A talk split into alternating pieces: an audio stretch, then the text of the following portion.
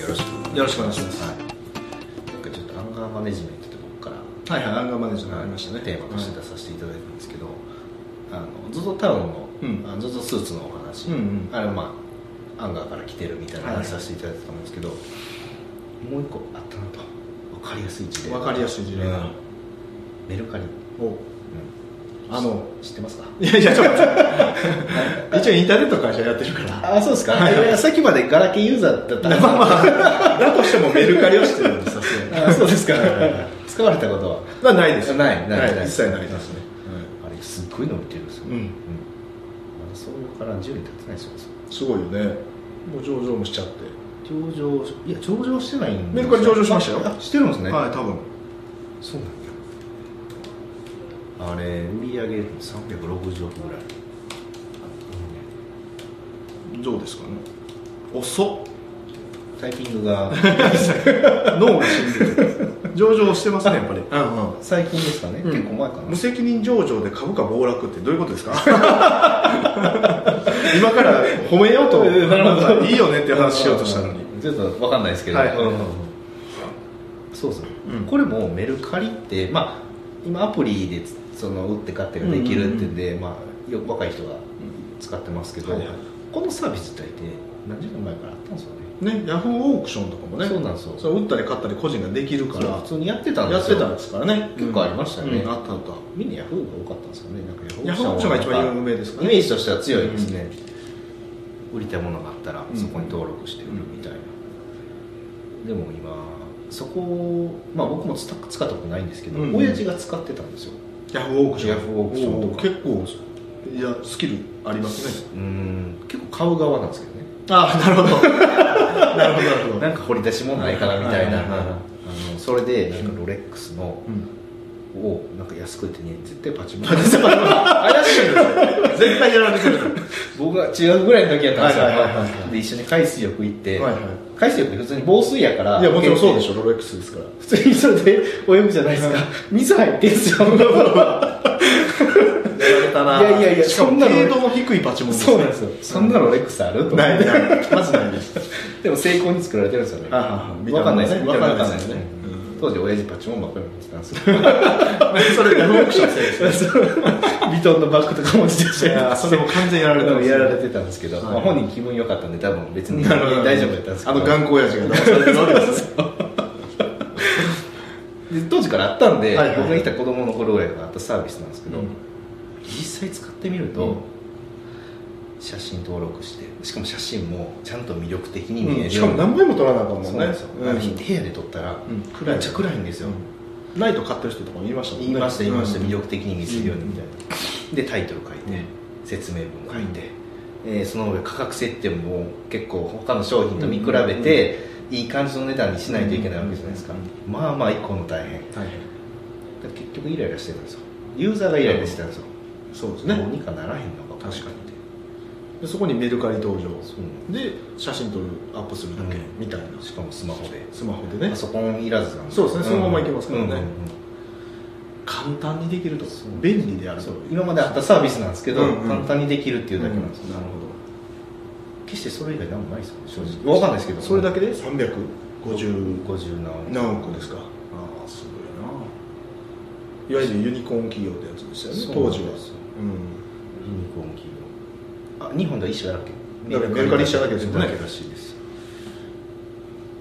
条件何でしたっけ100億ドル以上のか10億ドルですかねあ10億ドルです10億ドルあそうか10億ドルですね10億ドル以上そうかそうかで上場してないと、うん非上場で非上場会社かつ、まあ、起業から10年以内おう若い会社だとだからまあグーグルとかああいう大きい会社でも10年以上経ってる会社はもうユニコーンとは言われないんでですすねねでもまあ当時はそうだったんでしょううんねうんうん日本では一社だけなんかアメリカとか100社以上あるみたいですねびっくりしたアメリカ中アメリカ中国やっぱダントツに多いみたいすです、唯一メルカリだけが上がってるとなるほどまあ、そういうそれも結局イライラから生まれうんてイライラから生まれてユーザーのイライラですよね、まあ、いわゆるそのカスタマージャーニーマップみたいなんでね顧客のイライラ一日のね顧客あ自分たちの顧う客んを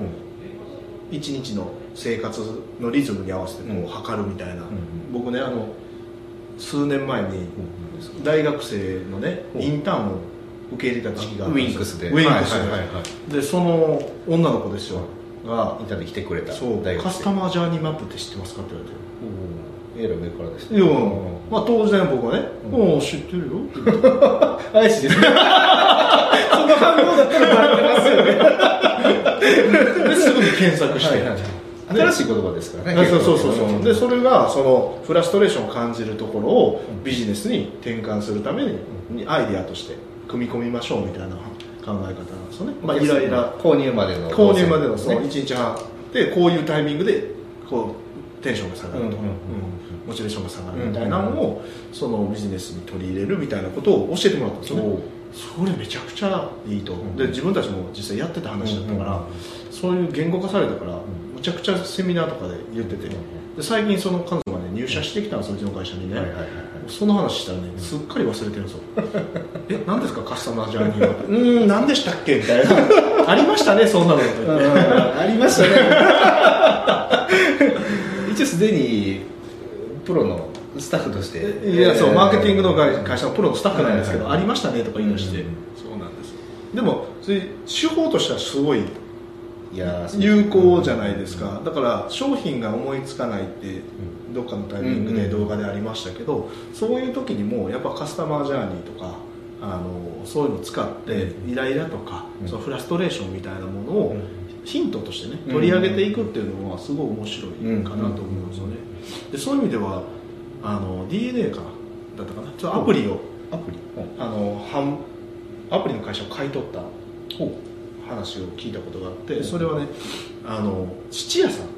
質屋さん質屋アプリなんですよはあはだから例えばあの僕が持って時計あるとするあはでこれをあの iPhone で、まあ、スマホで撮っていででアップするじゃないですか、はいそしたらビッグデータが動いて、うこの時計は大体いくらですっていう、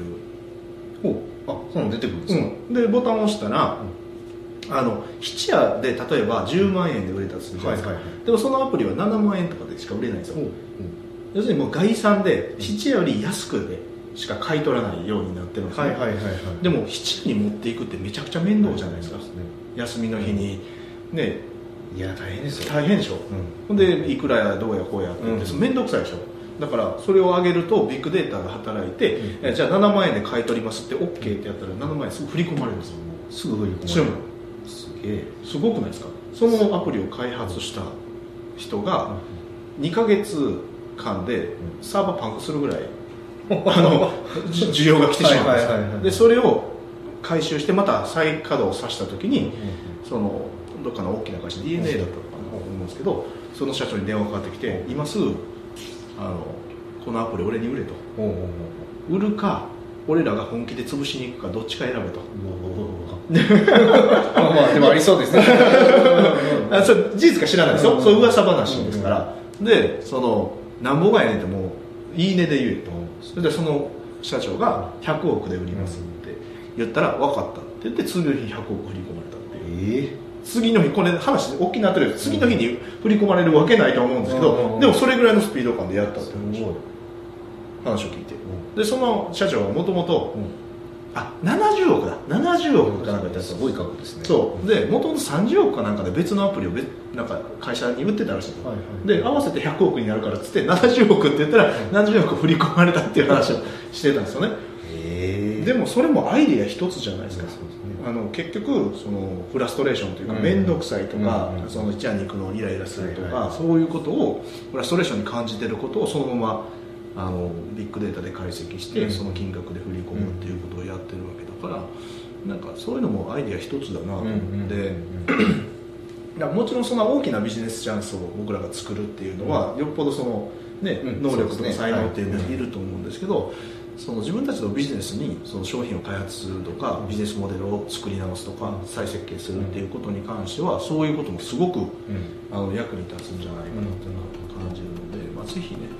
そのカスタマージャーニーマップうんうんとかねそのフラストレーションとかイライラ顧客のイライラを知るっていうことをね、